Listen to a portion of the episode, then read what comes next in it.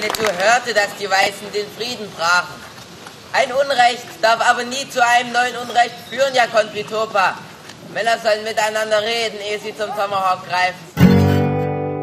Also Bischofswerda ist eine kleine Stadt, mehr ein großes Dorf. Also die Kamei-Spiele sind für die Kinder der Region eine unheimliche Bereicherung, weil die sich dort eben wirklich ausleben können, wer das möchte. Und manche brauchen das. Hm. Würdest du dich dazu zählen? Ja, ich würde mich auf alle Fälle dazu zählen, weil ich auch ein sehr unruhiges Kind war. Das kann man so sagen. Und auf der Bühne konnte ich eben mal die Sau rauslassen, was so im wahren Leben meistens in die Hose geht. Mhm. Was war denn deine erste Begegnung mit Karl May? Also meine erste bewusste Begegnung mit Karl May war tatsächlich 2005, wo ich mit meiner Mama das erste Mal auf unserer Bühne zugucken war, bewusst. Was, was war da so dein Eindruck? Kannst du dich erinnern? Also wirklich meine erste Erinnerung so an eine Karl May Story ist 2006, wo ich das erste Mal mitgewirkt habe, bist du. Du hast mich damals so fasziniert ähm, in deiner ganzen Spielweise, dass ich dich da nicht mehr vergessen konnte. Und auch bis heute, ich weiß noch genau, dass du von, von, von links von der Tribüne gekommen bist. Also wenn du, du von der Seite vor den Kutscher gegangen bist. Das weiß ich noch ganz genau. Das war ein sehr prägendes äh, Erlebnis damals. Das kommt jetzt für mich auch überraschend. Ja? Das, das haben wir auch noch nie besprochen. Nee. Okay.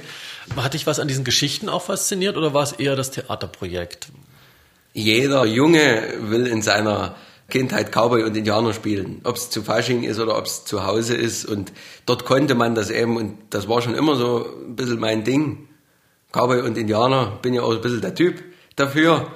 Und äh, somit hat mich das ziemlich schnell gepackt, die ganze Sache. Mhm. Und was ist es heute? Ich würde fast sagen, heute ist es ein, ein ganz großer Teil meines Lebens geworden. Äh, das ist eine riesengroße Familie, ohne die ich gar nicht mehr könnte. Winnetou verlässt euch jetzt. Er wird aber wiederkommen.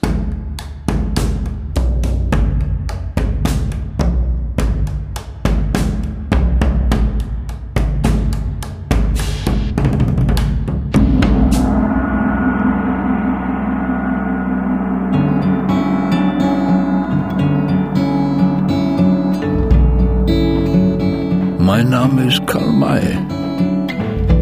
Alles, was ich erzähle, habe ich selbst erlebt ich versichere, es ist wahr. Halt, halt, halt. Stopp.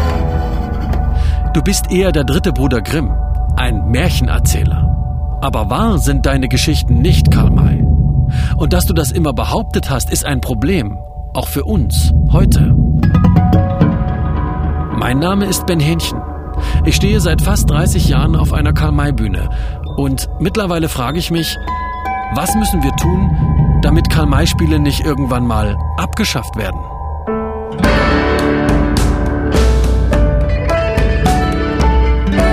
Winnetou ist kein Apache. Eine Podcast-Serie von MDR Kultur.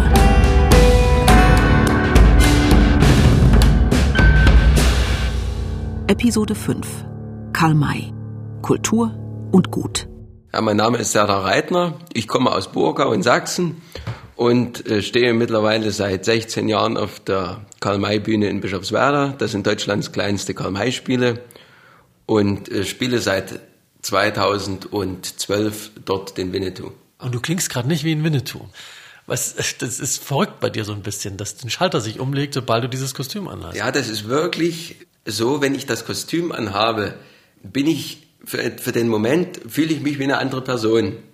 Was ja, denke ich mal, auch der Sinn dieser ganzen Sache ist, dass man richtig in die Rolle rein schlüpft und dann rede ich auch nicht mehr so sächsisch, wie ich es jetzt mache. Das tut mir auch gut, glaube ich. Ja. Was machst du denn, wenn du nicht bei den Karl-May-Spielen dabei bist? Also wenn ich nicht bei den Karl-May-Spielen auf der Bühne stehe, bin ich Tischler von Beruf, bin Tischler mit Leib und Seele. Ja. Haben dir diese Kamei-Spiele irgendwas vermittelt, was du sonst so nicht vielleicht mitbekommen hättest im Leben? Was, was haben die dir vielleicht mitgegeben? Gibt's da was? Ja, es ist das gegenseitige Wertschätzen. Wir werden auf der Bühne alle gleich behandelt. Was in Schulen heute meistens gar nicht so der Fall ist. Wir, wir sind verschieden, ja, aber im Prinzip sind wir alle gleich. Mhm. Egal, ob der eine schlauer ist oder etwas weniger schlau, Schwarz oder weiß. Und das ist die inhaltliche Ebene und der Theateraspekt. Hat dich das irgendwie geprägt? Ja. Denkst du, du wärst ein anderer, wenn du das nicht mitmachen würdest, wenn du dieses nicht hättest? Ohne das Theaterspielen wäre ich wahrscheinlich schüchterner geworden. Es hat mir in der Schule nicht mehr ausgemacht, vor Leuten oder vor vielen Leuten ein Gedicht aufzutragen oder, oder ein Sketch zu spielen oder überhaupt vor Leuten zu reden, meine Meinung offen zu sagen, ohne dass ich Angst habe, meinen Mund aufzumachen. Das hat mich unheimlich geprägt. Und dann kam der Winnetou. Und habe 2012 diese Rolle zum ersten Mal gespielt und bin seitdem äh, bei der Rolle geblieben. Warum? Naja, also Winnetou zieht sich ja bei uns durch jedes Stück. Und mit den anderen Rollen kann man gut abschließen. Nach dem Stück ist es vorbei, der ist entweder verstorben oder, oder hat sein Glück irgendwo gefunden. Und das ist bei Winnetou nicht der Fall. Das ist ein Getriebener. Ist meine, meine Auffassung. Ich konnte bis jetzt mit der Rolle noch nie wirklich abschließen. Und deswegen spiele ich den jedes Jahr wieder, wenn ich darf. Was bedeutet diese Figur für dich? Winnetou ist ein Held, das ist ein Guter.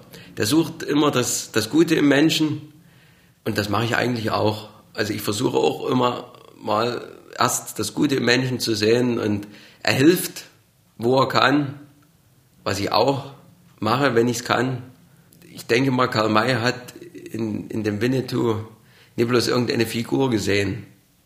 Ja, und Winnetou ist so der, der Kommunikationspunkt in den Stücken zwischen den Roten und den Weißen. Es geht meistens über Winnetou, dass irgendwelche Sachen da geklärt werden, irgendwelche Kriegsbeile wieder vergraben werden oder ausgegraben werden. Aber im Endeffekt richtet es ja eigentlich immer Winnetou und Old Shatterhand. Die beiden richten das Ganze wieder, die glätten die Wogen. Was ist das für ein Gefühl, aufzureiten als Winnetou?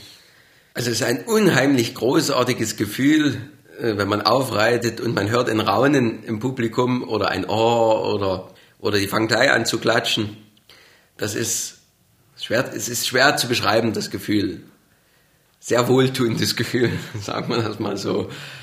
Weil er in allen Augen der Held ist. Und keiner stellt es in Frage. Und alle warten auch auf den Auftritt, ne? Ja. Geht nicht ohne. Und diese Winnetou-Musik, Also diese Musik ist großartig. Die treibt mir immer wieder Gänsehaut über den Rücken. Wenn ich meine Musik bei der Vorstellung das erste Mal höre, jeden Tag, das ist egal, ob ich die 22 Mal gehört habe oder erst fünfmal, ich habe Gänsehaut. Und das macht auch was mit, mit dir, wenn du die Musik bei deinem Auftritt drunter liegen hast. Mein Pferd merkt das, wenn die Musik losgeht, genau unsere Musik, dann läuft das von alleine los. Dann ist das so. Das ist eine sehr besondere Musik. Und ohne die Musik wäre die Rolle, glaube ich, nicht die, die sie wäre, wenn ich keine Musik hätte. Ja, und bei dieser Musik äh, kriege ich einfach Gänsehaut. Was denkst du, um jetzt ein bisschen zu dem anderen Thema des Podcasts zu kommen, was denkst du, wie authentisch in Bezug auf jetzt Indigene in Amerika, auf in, echte Indianer sozusagen, sind die Geschichten von Karl May? Haben die irgendwas damit zu tun? Nein. Also die Indianer, wie wir sie darstellen, sind nicht authentisch. Schon von den ganzen äh, Klamotten, von den Kostümen her sind wir nicht authentisch. Es geht auch gar nicht. Wir wollen das ja auch nicht sein. Ist meine, meine Meinung. Im Prinzip spielen wir Märchen und versuchen in keinster Weise genau so zu sein wie die indigenen Völker in Nordamerika oder Südamerika. Und ich denke, das ist auch wichtig, dass wir das gar nicht übermäßig versuchen. Und inwiefern prägt das Bild, was Karl May von den Indianern gezeichnet hat, heute noch das Bild bei uns hier in Deutschland? Denkst du, dass das noch so ist oder? Ich denke, das ist bei einem Teil der Bevölkerung immer noch das Bild der Indianer geprägt hat, weil die das einfach in ihrer Kindheit so gesehen haben oder so gelesen haben. Und gibt auch Leute, die sich gar nicht mit dem Thema beschäftigen. Großartig, die sich keine Dokumentationen ansehen oder wirkliche Tatsachenberichte lesen. Die haben sich von Karl May eben berieseln lassen und gehen jetzt mit der Auffassung, das ist so durchs Leben. Hast du das Gefühl, dass wenn du da Winnetou spielst, du eine gewisse Verantwortung dafür trägst, was und wie Menschen hierzulande von Indianern denken? Die Verantwortung weiß ich gerne von mir. Wir spielen Märchen. Und denkst du, dass das genug vermittelt wird, dass Karl-May-Geschichten nichts als Märchen sind? Oder sollte man da mehr, mehr drauf Wert legen, das auch immer mal zu betonen in Programmheften? Man sollte es wahrscheinlich öfters betonen, als es im Moment getan wird. weil, wie gesagt, viele Leute noch mit dem Bild von einem Indianer rumlaufen, was von Karl May vermittelt wird. Es gibt Leute, die sagen, das, was wir machen, ist eine kulturelle Aneignung. Ist da, ist da was dran an diesem Vorwurf aus deiner Sicht? Ich würde das nicht als kulturelle Aneignung sehen, weil wir wirklich nur vom Beispiel jetzt von unserer Bühne gesehen in diesen zwei Wochen für anderthalb Stunden in so ein Kostüm schlüpfen, eine Rolle annehmen und nach einem Textbuch etwas äh, darbieten. Und nach der Vorstellung, wenn die Zuschauer weg sind, dann fallen auch unsere Hüllen wieder. Dann sind wir raus aus unserem Kostüm und sind wieder wir. Wir denken nicht, dass, also zumindest ich denke in keinster Weise, dass ich auch nur irgendeine Gemeinsamkeit mit der Kultur der Indianer habe. Und ich kann aber die Natives auch verstehen, dass die das so sehen, weil ich denke, dass die auch nicht hundertprozentig wissen, was wir dort genau machen. Na, denn Karl May gehört nun mal zu unserem deutschen Kulturgut. Und wir pflegen eigentlich unsere Kultur, indem wir Karl May spielen und nicht die der Natives. Weil es ja, wie gesagt, mit der Kultur der eigentlichen Indianer nichts zu tun hat.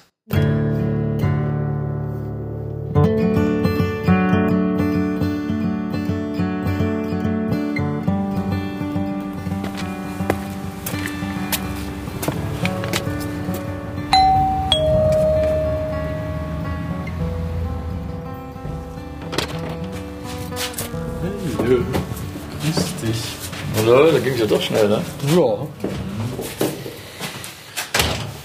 Gut. Dann komm mal rein. So, gehen wir dann mal durch hier. Hm? Ja, ja. So.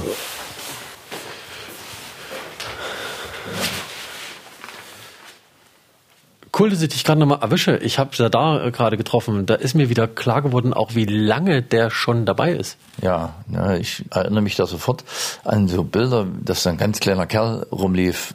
Der war auf jeden Fall war noch Grundschüler. Das weiß ich sofort, aber ganz genau weiß ich nicht mehr, wie alt er war. Als er anfing, meine ich jetzt.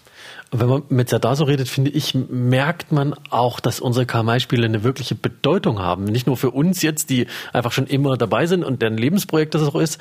Der ist auch so mit dem Herzen dabei. Ja, ja, das geht mir eigentlich auch immer wieder so, wenn ich es ist ja jetzt irgendwie häufiger. Am Anfang hatte ich schon das Gefühl, na ja, gut, das ist eben jetzt so. Und es ist ja schön, dass es Leute sich auch angucken. Gerade welche, die dabei waren, das merkst du ja auch, dass die sich immer mal auch sehen lassen. Auch die, die nicht mehr dabei sind, weil sie weggezogen sind durch Studium oder, oder eben privat, wie auch immer. Und trotzdem lassen sie sich immer wieder sehen. Und man merkt doch, dass das in ihrem Leben eine Bedeutung hat. Na, da ist Serdar sicherlich nicht der Einzige. Ganz, nee, sicherlich nicht. Das weiß ich genau, dass, ich, dass er nicht der Einzige ist. Und wir erleben das ja jedes Jahr, dass da welche wiederkommen, die wir jahrelang nicht gesehen haben, aber die eben zur Geschichte dieses Vereins gehören. Aber ganz offensichtlich äh, gehören die Kamalspieler auch zu der Geschichte ihres Lebens. Und das scheint ihnen schon wichtig zu sein. Das darf man immer wieder spüren. Und das ist eigentlich wirklich was Schönes. Ich finde, dass es ja auch deshalb so wichtig ist, dass wir das hier weitermachen. Ähm, ich finde trotzdem, dass wir bestimmte Sachen ändern müssen, damit wir auch bleiben können, damit das nicht mal von außen auf uns kommt. Wie geht's dir damit, dass ich sage, wir müssen jetzt hier eine Art äh, Veränderungsprozess irgendwie anstoßen? Naja, das ist ja die Sache, dass es Veränderungen jetzt immer gegeben hat. Ne? Wir haben nächstes Jahr das 30. Jahr und wie wir das heute präsentieren, dieses Projekt, das hat mit denen von vor 30 Jahren nicht mehr viel zu tun. Da hat sich immer was entwickelt. Das, was jetzt so ansteht, was du jetzt hier anstößt, das sind ja so, so Dinge inhaltlicher Art, ja, was Ideelles betrifft. Ich würde es Ideelles nennen wollen. Unsere Liebe zu diesen Geschichten von Karl May war da eben einfach ja so ursprünglich, dass wir über die Dinge nicht nachgedacht haben, die du jetzt hier durch diese Sache eingebracht hast, dieses Nachdenken eben. Ne? Wir haben uns in einer wunderbaren Naivität in diese Geschichten hineingeworfen, finde ich. Ja, und insofern ist das, was du jetzt mit Veränderungen hier anstößt, eine andere Art von Veränderung. Das ist schon so. Ich verstehe auch total dass das dir schwerfällt. Ich spüre das auch. Ich merke das auch. Es, es geht hier um dein Lebenswerk ja auch, ähm, an dem ich jetzt ja ich will gar nicht rütteln sagen. Ich will gar nicht so, so übergriffig sein. Aber, aber es ist dein Lebenswerk, um das es hier geht. Ja, ja, das wäre schon so, dass es, wenn das jetzt, ja, wenn das dadurch, äh, das Projekt an sich insgesamt damit in Frage gestellt würde, wäre das schon zu dem Zeitpunkt jetzt hier ein, ein gewisser Schlag, der schlecht wegzustecken ist. In dem Sinne, was so viele Jahrzehnte ja sogar, drei Jahrzehnte werden es nächstes Jahr, gut und richtig war, ist plötzlich nichts mehr wert. Und das fällt schwer. Und ich sage deswegen zu diesem Zeitpunkt, weil ich ja jetzt das schon fast 30 Jahre mache und eben jetzt auch dieses Jahr 60 Jahre alt werde. Und da ist es ein schwieriger Zeitpunkt. Ja, wenn man jünger ist, kann man Veränderungen eher angehen, weil man eh noch auf der Suche ist. Ja, und insofern, ja, ist das schon problematisch. Emotional genauso wie rational. Wie verfolgst du jetzt gerade diese Debatten um Rassismus und kulturelle Aneignung? Wir reden jetzt schon eine Weile drüber oder haben schon öfter jetzt drüber geredet, auch schon seit Jahren. Wie verfolgst du die Debatten jetzt aktuell? Na, ich verfolge es. ja, dadurch komme ich, durch die aktuelle Diskussion, komme ich jetzt darauf, dass ich das hinterfrage. Ja, da merkt man selber, ja, was man selber so manchmal so sagt. Na, sind manchmal äh, so seltsame Sprüche, mit denen man groß geworden ist, die die Eltern so gesagt haben und die man gar nicht hinterfragt hat. Ne? Und in der Stufe sind wir jetzt gerade. Ne? Und äh, problematisch ist es eben dann nur, wenn es nur um den Begriff geht und wenn es an den Haltungen vieler Leute nichts ändert, weil es ja Rassismus nach wie vor gibt. Kannst du es mittlerweile auch so sehen, dass Veränderungen gemacht werden müssen bei unseren Kammerspielen? Ja, kommt jetzt wirklich darauf an, was wir da als problematische Punkte sehen. Da würde mich schon interessieren, was ist denn das, wo wir wirklich mal nachdenken müssten? Brauche ich vielleicht ganz konkrete Denkanstöße? Denn vielleicht denke ich ja völlig in die falsche Richtung. Vielleicht sehe ich das alles viel schlimmer oder befürchte da viel mehr, als dann eigentlich zu tun ist, wäre jetzt die positive Variante. Ne? Natürlich, das gebe ich zu, im ganz tiefen hinten gibt es natürlich auch die Befürchtung, dass man sagt, das stellt ja das ganze Projekt in Frage. Aber das hoffe ich nicht. Das glaube ich nicht. Zumal ich ja jetzt auch weiß, dass wir ja über Indigene sprechen, die auch hier in Deutschland leben. Und das heißt ja für mich, dass die auch sehr darüber wissen, wie wir damit umgehen und auch unsere Unbedarftheit da sicherlich auch, auch erkannt haben. Ne? Und da vielleicht auch, wenn sie bei uns leben, gewisse Sachen ganz gut abkönnen und bei manchen eben vielleicht auch das Gefühl haben, das müsste man denen mal sagen, dass das eigentlich ganz schöner äh, Unfug ist, was sie da machen oder dass das durchaus auch für uns nicht so angenehm ist. Ja, es müsste dann vielleicht konkret werden und insofern, dass es äh, global angegriffen wird, die Befürchtung, die das ist, das steckt natürlich drin, wenn wir jetzt so oft darüber reden in letzter Zeit. Aber ich habe durchaus auch die Hoffnung, dass, dass wir nicht alles falsch machen.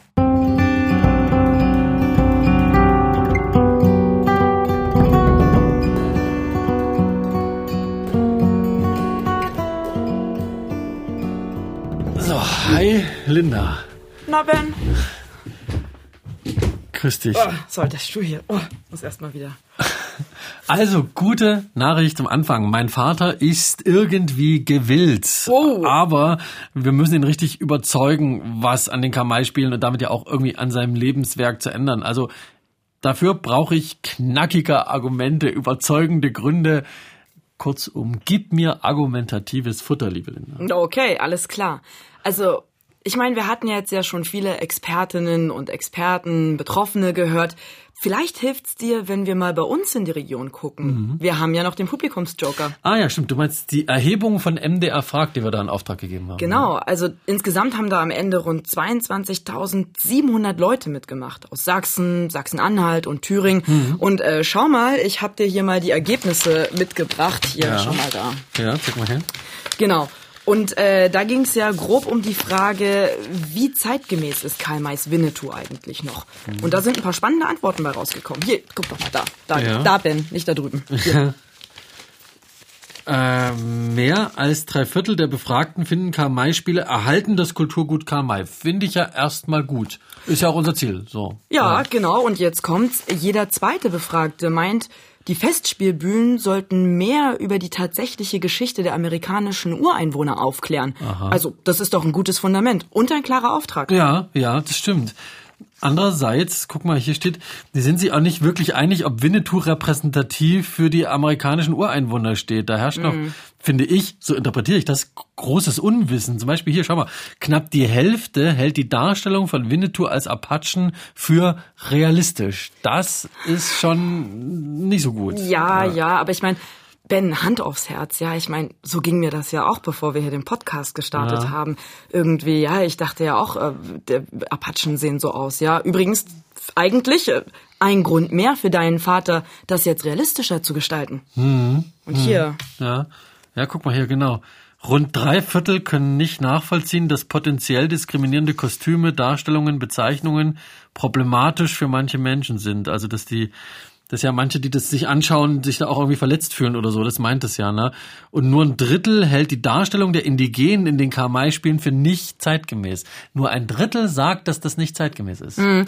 Aber, ich meine, das ist ja eigentlich viel, mhm. jetzt kommt's, Achtung, Statistik, wenn man sich überlegt, wer teilgenommen hat okay. und welches Alter die hatten. Hier, schau mal, äh, das ist da die, die Aufschlüsselung. Mhm. Die Mehrheit, rund 19.000 Befragten, sind nämlich über 50 Jahre alt. Mhm. Und damit finde ich, sind die doch eigentlich wiederum relativ offen für Veränderungen. Und übrigens, spannend auch für dich und deinen Vater, bei den Festspielbesuchern liegen die Jüngeren, die 16- bis 29-Jährigen vorn.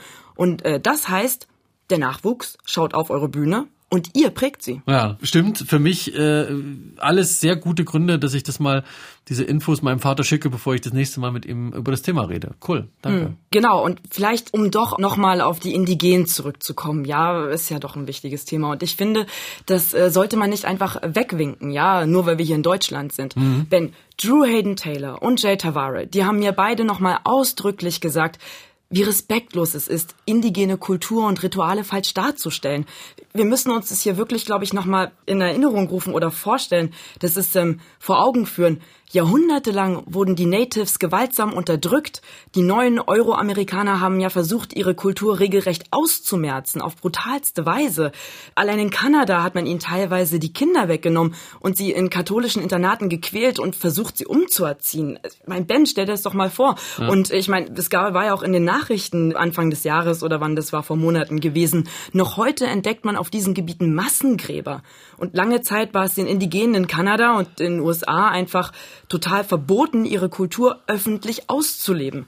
Und dass wir hier diesen Teil ihrer Geschichte, ihrer Kultur überhaupt kennen, das ist übrigens nur ein Verdienst ihres unermüdlichen Widerstands. Und wenn die Werte von Karl Mays Winnetou wirklich Völkerverständigung sind, sollten wir dann hier nicht auch einfach auf diese Völker hören? Karl May hatte damals keinen richtigen Zugang zu all den Informationen. Okay, war eine andere Welt. Wir jetzt schon. Ich meine, das ist vielleicht jetzt auch einfach kein Ende, sondern ein nächstes aufregendes Kapitel, das dein Vater da aufschlagen kann. Ja, zumal ihn ja dieser Teil der Geschichte der Indigenen auch geprägt hat, inklusive der ganzen Bürgerrechtsbewegung. Das hat er mir auch schon erzählt. Ja. Mhm, damit war er übrigens nicht der Einzige. Aber das lassen wir uns noch mal kurz erklären. Mein Name ist Frank Usbeck. Ich bin der Kurator für die Amerikasammlungen an den drei staatlichen Völkerkundemuseen in Sachsen, also in Herrnhut, Dresden und im Grassi-Museum in Leipzig. Die DDR hat sich im Rahmen der sogenannten Indianerbegeisterung insgesamt schon ab den 1960ern sehr stark für die indigene Bürgerrechtsbewegung in den USA interessiert. Man muss natürlich sagen, generell war es irgendwie immer suspekt, sich für Amerika zu interessieren. Aber wenn man dann eben sagte, ich will den unterdrückten Minderheiten helfen, dann äh, war das alles schon wieder genehm und wurde zwar immer noch überwacht, aber es wurde auch gefördert und, und wohlwollend betrachtet, so dass also das sogenannte Red Power Movement und da speziell die Organisation American Indian Movement, AIM genannt, aus der DDR, eigentlich aus ganz Osteuropa unterstützt wurde. Da sind also tausende Care-Pakete geschickt worden, um selbst organisierte indigene Schulen zu unterstützen und solche Projekte. es ist so ein bisschen komplex danach zu fragen, was hat die Bewegung gebracht?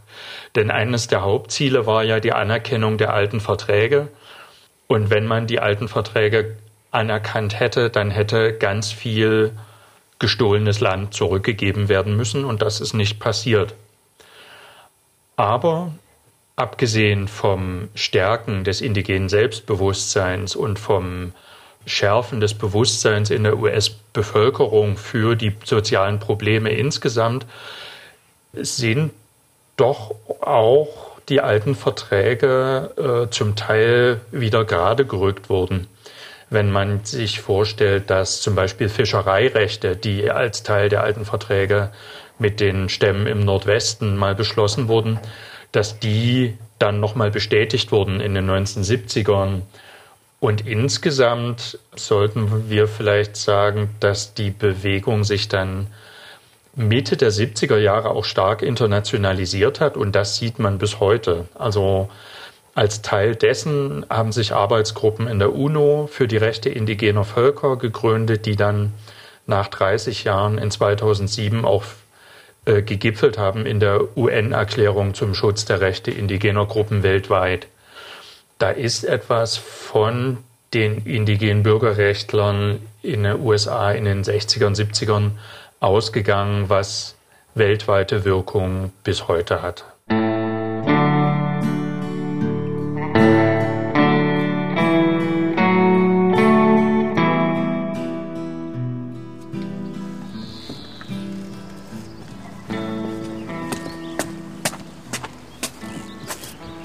Ja, Papa, du kennst die MDR-Fragzahlen. Im Prinzip, wenn wir hier auf der Bühne stehen, die Hälfte der 500 Leute, wenn wir hier ausverkauft sind, kann halt nicht unterscheiden, dass es äh, wirklich reine Märchen sind und gar nichts mit der Realität zu tun hat.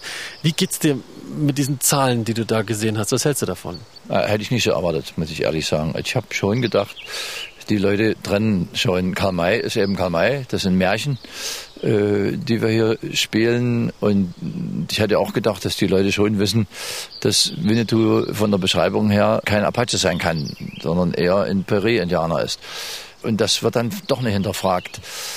Ich denke, dass es daran liegt, dass ich es anders eingeschätzt habe, dass ich eben, weil ich es eben weiß, und da habe ich das einfach von anderen auch so gedacht, äh, aber stimmt ja, es sind ja hunderttausende Konsumenten von Karl-May-Spielen im, im Jahr in Deutschland und Österreich und in der Schweiz und die Filme gucken ja auch viele Leute immer und dann ist dann das Bild doch so geprägt, dass man glaubt, das ist die Realität. Äh, aber das in dem Maße ist, hätte ich nicht gedacht.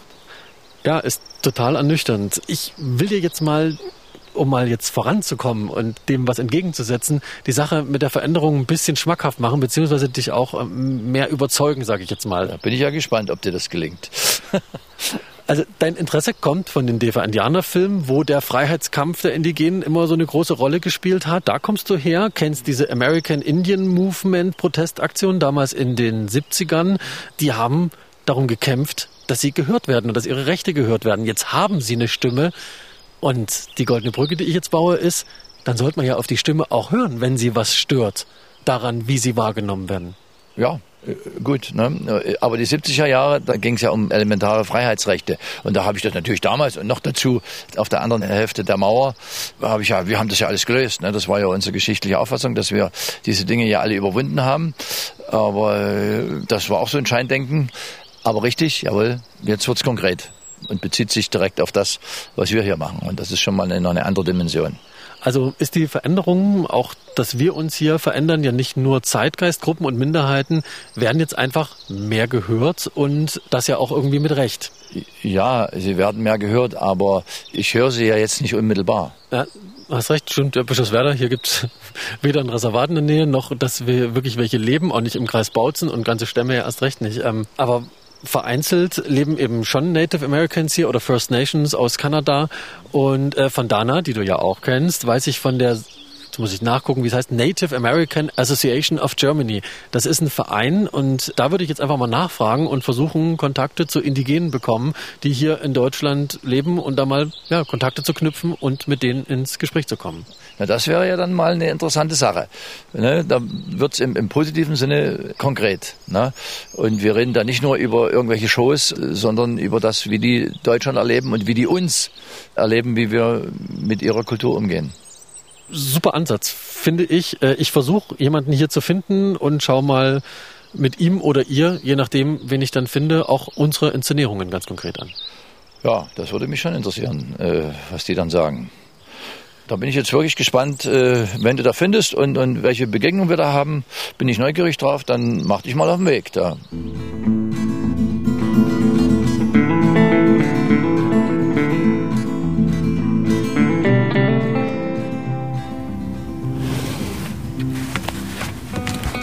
Also, ich war jetzt hier nach Templin. Das ist ein eher kleiner Ort nördlich von Berlin.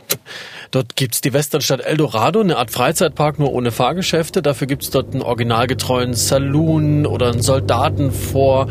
Da kann man übernachten und halt so ein bisschen Western-Feeling erleben. Man kann Kanu fahren, solche Sachen halt.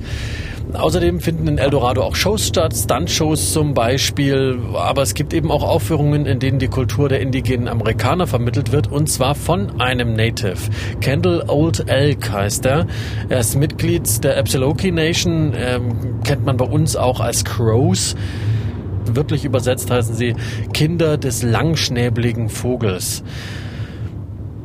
Auf Kendall Old Elk bin ich gekommen über die Native American Association of Germany. Ja, und da habe ich Kontakt zu Kendall Old Elk bekommen, haben uns ein paar Mal geschrieben online und ihn will ich jetzt treffen. Er hat schon Inszenierungen von uns gesehen als Video. Ich habe ihm Mitschnitte geschickt und wir wollen jetzt darüber sprechen und wir wollen uns auch was gemeinsam anschauen und er gibt mir Feedback, was okay ist an dem, was wir machen und was wir vielleicht besser lassen sollten. Ich für meinen Teil bin total aufgeregt. Wir haben für den Podcast schon mit Indigenen gesprochen, aber eben noch nicht konkret über die Stücke von unseren Kamai-Spielen in Bischofswerda. Und diese Vorstellung, dass sich Kendall Old Elk total darüber empört und ich vor Scham im Boden versinke, oh, da geht mir echt die Muffe. Ich habe auch schlecht geschlafen. Ich bin ständig aufgewacht die Nacht, habe mir Gedanken gemacht, wie das heute läuft.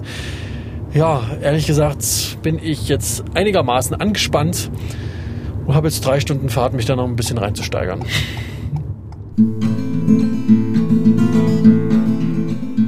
Having this in your face for the first time was a big shock because I was very, very upset with what I seen.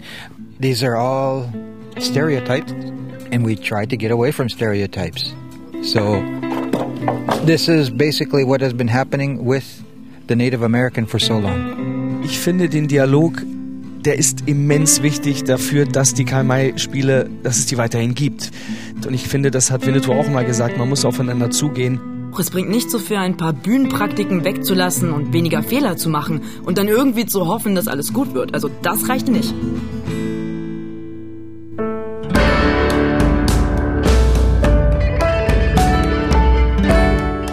Karl May, Kultur und Gut. Das war Episode 5 von Winnetou ist kein Apache. Eine Podcast-Serie von MDR Kultur.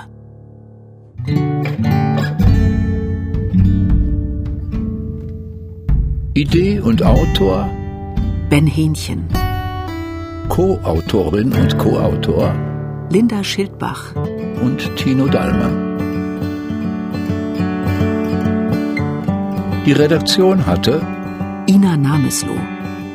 Auf dem Regiestuhl saß Katrin Ähnlich. Für den guten Ton sorgte Holger Klimchen. Sprecherin Beatrix Hermens. Sprecher Christian Steyer. Die musikalische Untermalung inklusive der Titelmusik kommen von Robert Amarell.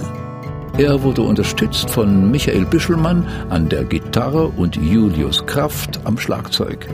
Andere Stücke stammen aus unserem Musikarchiv. Ein großer Dank geht an alle unsere Gesprächspartnerinnen und Gesprächspartner für ihre Offenheit und das Vertrauen. Diese Podcast-Serie ist eine Produktion von MDR Kultur aus dem Jahr 2022.